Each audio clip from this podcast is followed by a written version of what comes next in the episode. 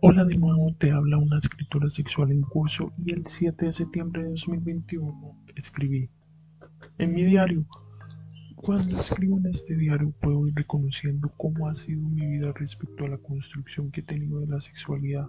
en gran medida desde mi crianza y la relación que ha habido en mi familia. Respecto a las actitudes, de acuerdo con Gómez 2013, he destacado que he detectado que en efecto fui educada desde la negación de la sexualidad Negaba el erotismo, el deseo hacia el otro como una posición natural. Esta negación desembocó en mis sentimientos de culpa, miedo y vergüenza. Mientras que hoy por hoy, debido a diversas vivencias, mis actitudes se han diversificado de manera muy positiva,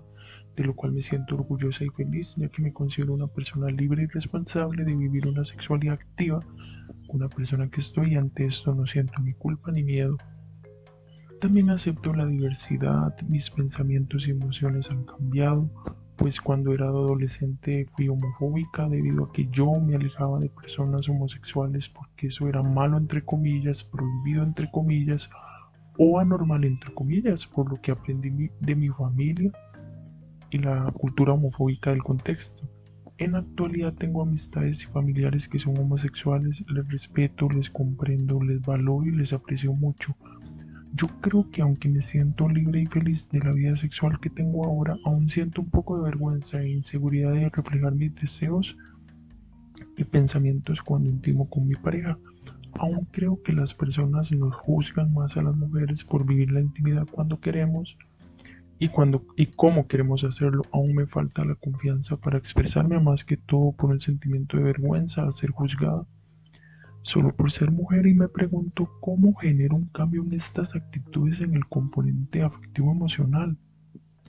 Creo que será reconociendo lo natural y el derecho que como persona tengo a vivir una sexualidad saludable y consentida con la persona con la que quiero estar sin considerar el pensamiento que de por sí desconozco de las demás personas. Por otro lado, cuando estuve leyendo sobre principios de la ética relacional, de López de 2015 sobre consentimiento, placer y bienestar compartidos, igualdad, honestidad, diversidad y de los cuidados, pensé que rudo. Sentía que la lectura me estaba dando cachetadas en la cara porque me di cuenta lo mal educada que estaba en sexualidad años atrás. Es sumamente importante saber los derechos y obligaciones que tenemos cuando nos relacionamos con las demás personas, enviando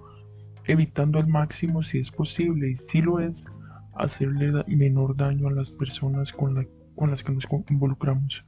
Y se puede hacer siempre que uno respete la voluntad de la otra persona y sus derechos,